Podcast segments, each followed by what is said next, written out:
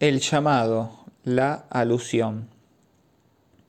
Si reparamos en que los medios figurativos del sueño son principalmente imágenes visuales y no palabras, no parecerá mucho más adecuado comparar al sueño con un sistema de escritura que con una lengua.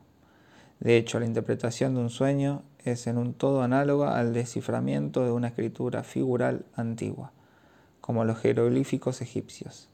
Aquí como allí hay elementos que no están destinados a la interpretación o consecuentemente a la lectura, sino solo a asegurar, como unos determinativos, que otros elementos se entiendan. La multivocidad de diversos elementos del sueño halla su correspondiente en aquellos antiguos sistemas de escritura, lo mismo que la omisión de diversas relaciones que tanto en uno como en otro caso tienen que complementarse a partir del contexto. Si este modo de concebir la figuración onírica no ha hallado todavía un mayor desarrollo, es debido a la comprensible circunstancia de que el psicoanalista no posee aquellos puntos de vista y conocimientos con los cuales el lingüista abordaría un tema como el del sueño. Este texto es suficientemente claro. La aparente contradicción formal que pueden encontrar al decir Freud que los sueños se expresan preferentemente en imágenes es resituada y colocada nuevamente en su sitio a partir del momento en que muestra de qué tipo de imágenes se trata, a saber, imágenes que intervienen en una escritura, es decir, ni siquiera en su sentido propio, ya que algunas estarán allí, no para ser leídas, sino simplemente para aportar un exponente a lo que debe ser leído, sin el cual éste permanecería enigmático. El otro día escribí en la pizarra caracteres chinos. También hubiera podido escribir antiguos jeroglíficos. La presencia del pronombre de primera persona, por ejemplo, que se dibuja mediante dos pequeños signos que tienen valor fonético, que puede estar acompañado por una imagen más o menos fuerte, da a los otros signos su sentido. Pero los otros signos no son menos autográficos que el hombrecito y deben ser leídos en el registro fonético. La comparación con los jeroglíficos es tanto más válida y cierta por cuanto su presencia es difusa en la Traumdeutung y Freud vuelve a ella incesantemente. Freud no ignoraba qué es verdaderamente la estructura jeroglífica, estaba enamorado de todo lo que tenía que ver con la cultura del antiguo Egipto. Muy a menudo hace referencia al estilo, a la estructura significante de los jeroglíficos y al modo de pensamiento, a veces contradictorio, superpuesto, de las creencias de los antiguos egipcios.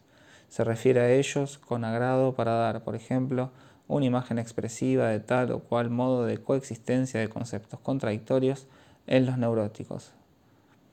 Al final del mismo texto, Evoca el lenguaje de los síntomas y habla de la especificidad de la estructuración significante en las diferentes formas de neurosis y psicosis. De golpe entonces compara con sorprendente concisión las tres grandes neuropsicosis. Por ejemplo, dice, lo que en una histérica se figura mediante el vómito, en el obsesivo se exteriorizará mediante unas penosas medidas protectoras contra la infección y moverá al parafrénico a quejarse o a sospechar que lo envenenan. Lo que aquí haya expresión tan diferente es el deseo, reprimido en lo inconsciente, de preñez, o alternativamente la defensa de la persona enferma frente a esa preñez. Esto para ponernos en marcha. Volvamos a nuestro objeto. Con el tema de procreación, que está en el fondo de la sintomatología del caso Schreber, no estamos muy lejos de él pero hoy todavía no lo alcanzaremos directamente. Quisiera, por otro sesgo aún, y a propósito de lo que pudieron escuchar el lunes a la noche a nuestro amigo Serge Leclerc, volver a formular la pregunta de lo que llamo el significante último en la neurosis. Siendo esencialmente un significante, no es, obviamente, un significante sin significación. Enfatizo lo siguiente, que no depende de la significación, sino que es su fuente. Las dos vertientes, masculina y femenina, de la sexualidad no son datos, no son nada que pueda deducirse de la experiencia. Si no tuviese ya el sistema significante, en tanto éste instaura el espacio que le permite ver, cual un objeto enigmático, a distancia, la cosa a la que es menos fácil acercarse, a saber, su propia muerte. ¿Cómo podría el individuo orientarse en ella? Si lo piensan, si piensan en el largo proceso dialéctico que necesita un individuo para llegar allí, y hasta qué punto nuestra experiencia está hecha de los excesos y defectos del acercamiento al polo masculino y al polo femenino, verán que no es menos fácil acercársele. Realidad acerca de la que podemos formular la pregunta de saber si incluso es aprehensible fuera de los significantes que la aíslan. La noción que tenemos de la realidad como aquello en torno a lo cual giran los fracasos y tropiezos de la neurosis no debe desviarnos de observar que la realidad con que nos enfrentamos está sostenida, tramada, constituida por una trenza de significantes. Para saber qué decimos cuando decimos, por ejemplo, que en la psicosis algo llega a faltar en la relación del sujeto con la realidad. Debemos delimitar la perspectiva, el plano, la dimensión propia de la relación del sujeto con el significante. Se trata, en efecto, de una realidad estructurada por la presencia de cierto significante que es heredado, tradicional, transmitido. ¿Cómo? Por supuesto, por el hecho de que alrededor del sujeto se habla. Si admitimos ahora, como un hecho corriente en la experiencia, que no haber atravesado la prueba del Edipo, no haber visto abrirse ante sí sus conflictos y sus impases, no haberlos resuelto, deja al sujeto con cierto defecto, con cierta impotencia, para precisar esas justas distancias que se llaman realidad humana, es ciertamente porque creemos que la realidad implica la integración del sujeto a determinados juegos de significantes, con ello no hago otra cosa sino formular lo que todos admiten, de modo algo implícito, en la experiencia analítica. Indicamos al pasar que lo que caracteriza la posición histérica es una pregunta que se relaciona justamente con los dos polos significantes de lo masculino y lo femenino. El histérico la formula con todo su ser. ¿Cómo se puede ser varón o ser hembra? Esto implica efectivamente que el histérico tiene de todos modos la referencia. La pregunta es aquello en lo cual se introduce y se conserva toda la estructura del histérico, con su identificación fundamental al individuo del sexo opuesto o al suyo, a través de la cual interroga su propio sexo. A la manera histérica de preguntar o, o, se opone la respuesta del obsesivo, la denegación, ni, ni, ni varón ni hembra. Esta denegación se hace sobre el fondo de la experiencia mortal y el escamoteo de su ser a la pregunta, que es un modo de quedar suspendido de ella. El obsesivo precisamente no es ni uno ni otro. Puede también decirse que es uno y otro a la vez.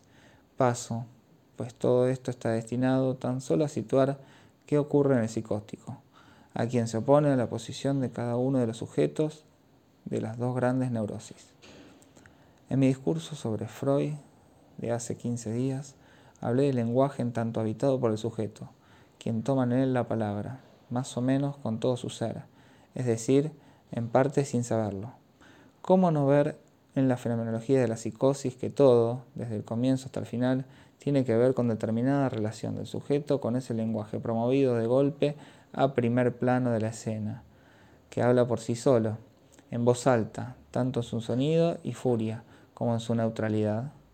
Si el neurótico habita el lenguaje, el psicótico es habitado, poseído por el lenguaje.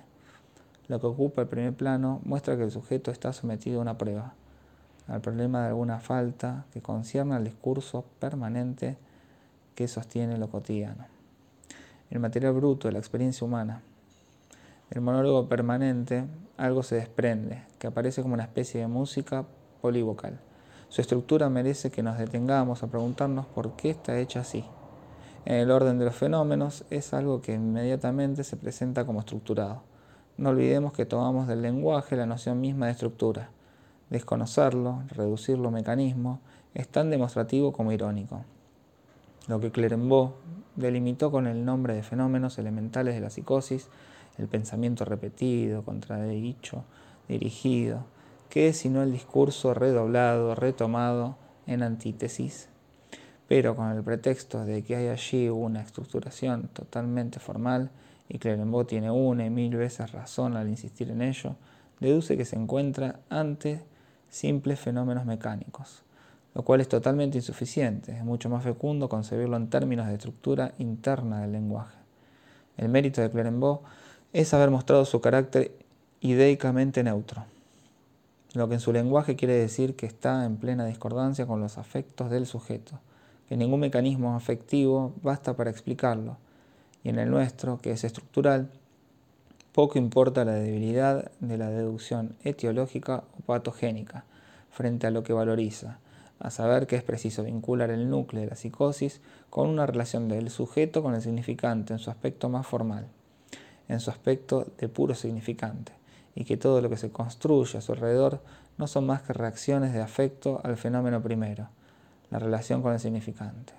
La relación de exterioridad del sujeto con el significante es tan cautivante que todos los clínicos de algún modo la enfatizaron.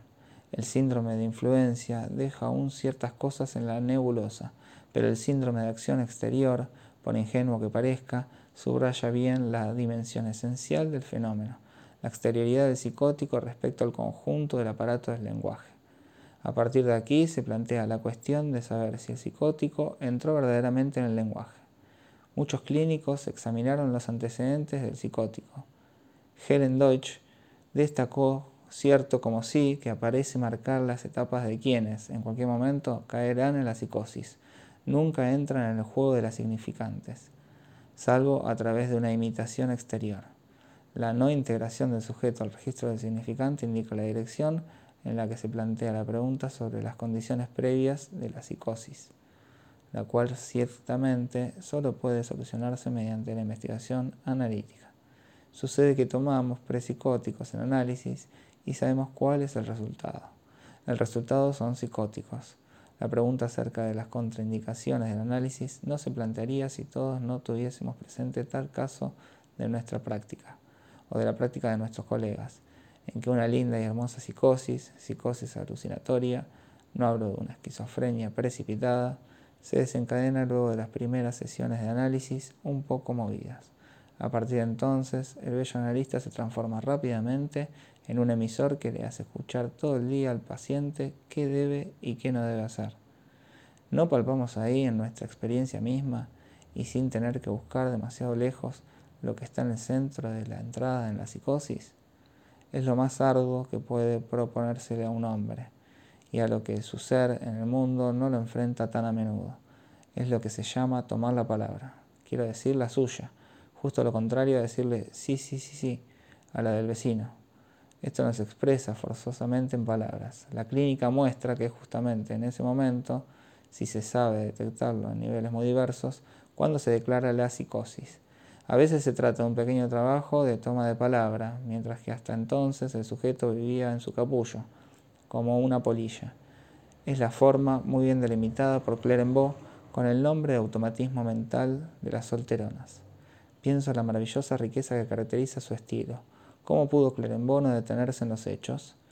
No había verdaderamente razón alguna para distinguir a esos infelices seres olvidados por todos cuya existencia describe tan bien, y en los que, ante la menor provocación, surge el automatismo mental, a partir de ese discurso que siempre permaneció latente e inexpresado en ellas.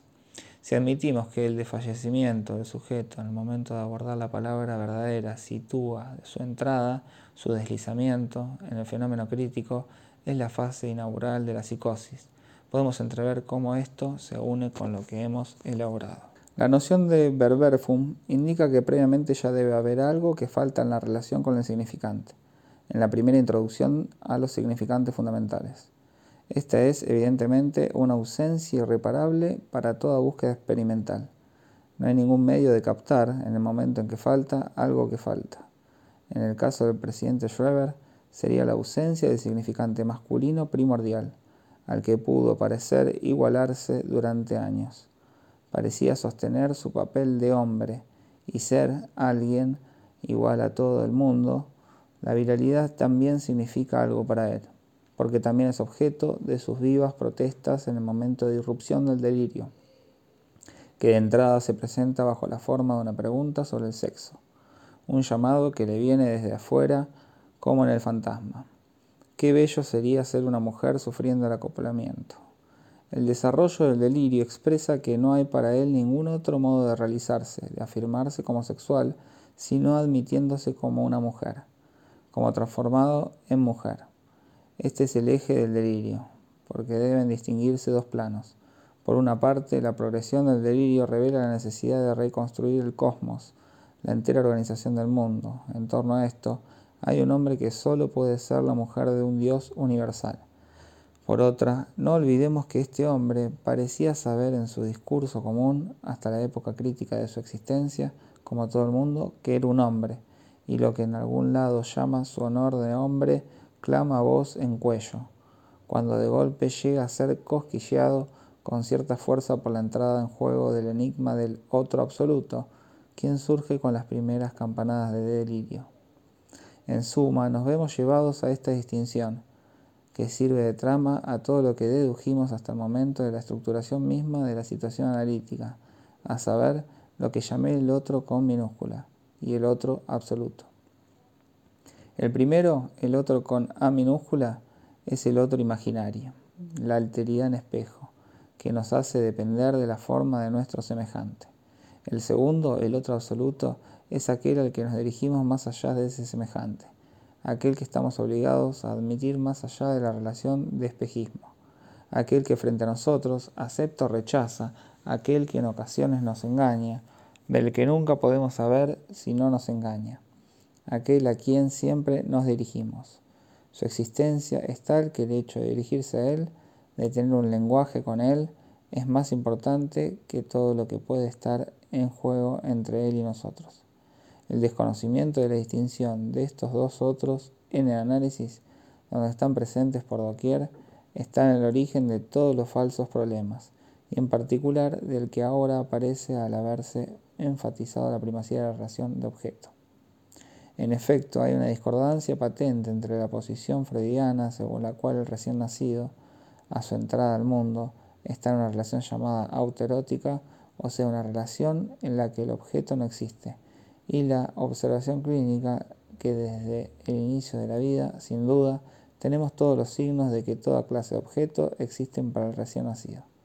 Esta dificultad solo puede solucionarse distinguiendo el otro imaginario en tanto estructuralmente es la forma originaria del campo en que se estructura para el recién nacido humano una multiplicidad de objetos, y el otro absoluto, el otro con A mayúscula, que es sin duda hacia lo que Freud apunta. Los analistas luego lo descuidaron, cuando habla de la no existencia en el origen de ningún otro. Existe una buena razón para esto, que este otro está todo en sí, dice Freud, pero a la vez está enteramente fuera de sí. La relación extática con el otro es una cuestión que no nace ayer, pero por haber sido dejada en la sombra durante algunos siglos, merece que nosotros, los analistas, que la enfrentamos todo el tiempo, la retomemos. En la Edad Media se hacía la diferencia entre lo que llamaban la teoría física y la teoría extática del amor. Se planteaba así la cuestión de la relación del sujeto con el otro absoluto. Digamos que para comprender la psicosis debemos hacer que se recubra en nuestro esquemita la relación amorosa con el otro como radicalmente otro, con la situación en espejo, de todo lo que es del orden del imaginario, del ánimos y del ánima, que se sitúa según los sexos en uno u otro lugar. ¿Qué diferencia alguien que es psicótico de alguien que no lo es? La diferencia se debe a que es posible para el psicótico una relación amorosa que lo suprime como sujeto. Es tanto omite una heterogeneidad radical del otro, pero ese amor es también un amor muerto. Puede parecerles que recurrir a una teoría medieval del amor para introducir la cuestión de la psicosis es un rodeo curioso y singular. Es imposible, empero, concebir sino la naturaleza de la locura. Reflexionen sociológicamente en las formas del enamoramiento, del hecho de estar enamorado, atestadas en la cultura. Los psicólogos solo incluyen en el orden del día la cuestión de los patterns. En algunas culturas las cosas estuvieron a punto de reventar. Llegaron a una situación harto embarazosa respecto al problema de cómo dar forma al amor. La crisis se inicia a partir del momento en que se lleva la clásica orquídea en el escote a la primera cita. Tomemos como punto de referencia la técnica porque era una, o el arte de amar, digamos la práctica de la relación amorosa que reinó en nuestra Provenza o en nuestro Languedoc. Hay allí toda una tradición que continúa con la novela arcádica al estilo Astrea y con el amor romántico, en lo que se observa una degradación de los patterns amorosos, que se vuelven cada vez más inciertos.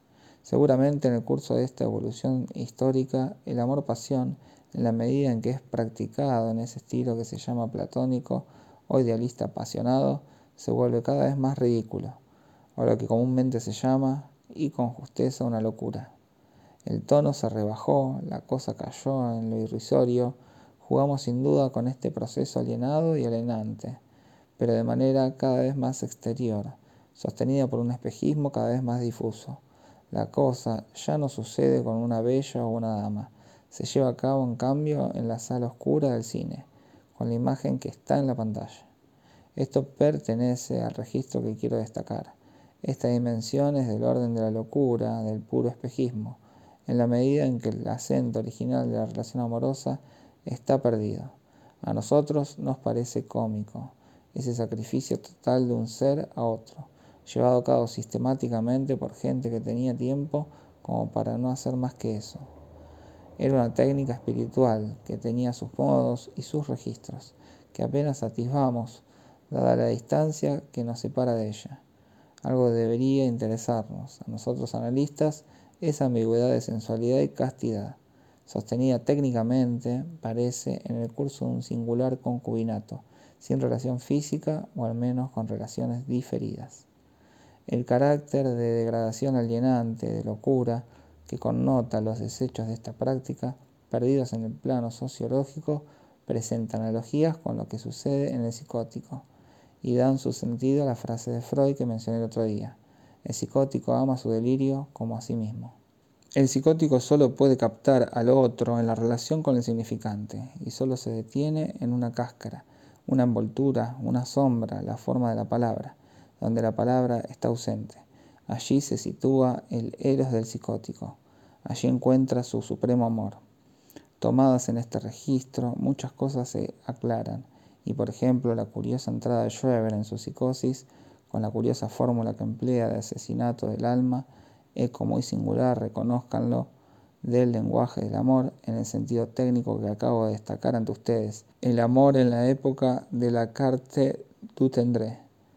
Ese asesinato del alma, sacrificial y misterioso, simbólico, se forma en la entrada de la psicosis según el lenguaje precioso. ¿Qué atisbamos de la entrada en la psicosis? En función de determinado llamado al que el sujeto no puede responder, se produce una proliferación imaginaria de modos de ser que son otras tantas relaciones con el otro con minúscula. Proliferación que sostiene cierto modo del lenguaje y la palabra. Desde el origen subrayé la intrusión de lo que Schreber llama la lengua fundamental, que es afirmada como una especie de significante particularmente pleno. Ese viejo alemán, dice, está lleno de resonancias por su nobleza y sencillez. Hay pasajes donde las cosas llegan mucho más lejos. Schreber atribuye el malentendido con Dios al hecho de que éste no sabe distinguir entre lo que expresa los verdaderos sentimientos de las almitas y por lo tanto del sujeto y el discurso en que se expresa comúnmente en el curso de sus relaciones con los otros. Tras así, literalmente, la distinción entre el discurso inconsciente que el sujeto expresa con todo su ser y el discurso común. Freud lo dice en algún lado. Hay más verdad psicológica en el delirio de Schreber que en lo que dicen los psicólogos. Esta es la apuesta de Freud. Schreber es más veraz que todo lo que sobre él pueden decir los psicólogos sabe mucho más sobre los mecanismos y sentimientos humanos que los psicólogos. Si Dios no presta atención a las necesidades cotidianas del hombre, si nada comprende del hombre, es porque lo comprende demasiado bien. Prueba de ello es que introduce en la lengua fundamental lo que ocurre mientras el hombre duerme, es decir, sus sueños. Schreber señala esto como si hubiese leído a Freud. A esto se opone desde el comienzo una vertiente del significante dada por sus cualidades, su densidad propia, no por su significación, sino por su significancia. El significado está vacío, el significante es retenido por sus cualidades puramente formales, que sirven, por ejemplo, para hacer series. Es el lenguaje de los pájaros del cielo, el discurso de las jovencitas, al que Schreber le otorga el privilegio de carecer de significación.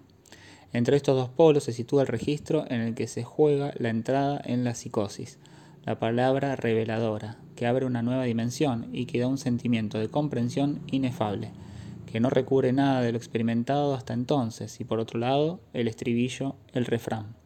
A partir del momento de lo que llamo la campanada de entrada en la psicosis, el mundo cae en la confusión y podemos seguir paso a paso como lo reconstruye Schreber, en una actitud de consentimiento progresivo, ambiguo, reticente, reluctant, como se dice en inglés. Admite poco a poco que el único modo de salir de ella, de salvar cierta estabilidad en sus relaciones con las entidades invasoras, deseantes, que son para él los soportes del lenguaje desencadenado de su tumulto interior, es aceptar su transformación en mujer. Después de todo, ¿acaso no vale más la pena ser una mujer de espíritu que un hombre cretinizado? Su cuerpo es así invadido progresivamente por imágenes de identificación femenina a las que le abre la puerta. Deja que lo tomen, se hace poseer, remodelar por ellas. En algún lado, en una nota, existe la noción de dejar entrar en él las imágenes. A partir de ese momento reconoce que el mundo aparentemente no parece haber cambiado tanto desde el inicio de su crisis. Retorno de cierto sentimiento sin duda problemático, de la realidad. Tratándose de la evolución del delirio, conviene señalar que primero se producen las manifestaciones plenas de la palabra, las cuales le resultan satisfactorias. Pero a medida que su mundo se reconstruye en el plano imaginario, el sentido retrocede a otros lugares, la palabra se produce primero de lo que llama los reinos de Dios anterior, adelante. Luego, Dios retrocede en el espacio, alejamiento, y lo que corresponde a las primeras grandes intuiciones delirantes se escabulle cada vez más. A medida que reconstruye su mundo, lo que está cerca de él y con lo que tiene que enfrentarse, la palabra de ese Dios interior con el que tiene esa singular relación que es una imagen de la copulación, como lo muestra el primer sueño de invasión de la psicosis, ese Dios entra en el universo del machaque, del estribillo, del sentido vacío y de la objetivación, en el espacio vibrante de su introspección, lo que llama la toma de notas, con notas de ahí en más a cada instante sus pensamientos, los registras y lo avala. Hay ahí un desplazamiento en la relación del sujeto con la palabra. Los fenómenos alucinatorios hablados que tienen para el sujeto un sentido en el registro de la interpelación, de la ironía, del desafío, de la alusión, aluden siempre al otro con A mayúscula, como término siempre presente, pero nunca visto y nunca nombrado, más que de modo indirecto. Estas observaciones nos llevarán a comentarios lingüísticos respecto a un hecho que está al alcance de la mano y que nunca captan, me refiero a los dos modos diferentes de uso de los pronombres personales. Hay pronombres personales que se declinan, yo, me, tú, te, él, le, etc. En el registro me, te, le, el pronombre personal es pasible de ser elidido. En el otro, yo, moi, tú, toi, él, lui, no se eliden. ¿Ven la diferencia? Yo lo quiero, je le boc, o yo quiero a él, je boc fui, o a ella, je boc ele, no son lo mismo. Por hoy llegaremos hasta aquí.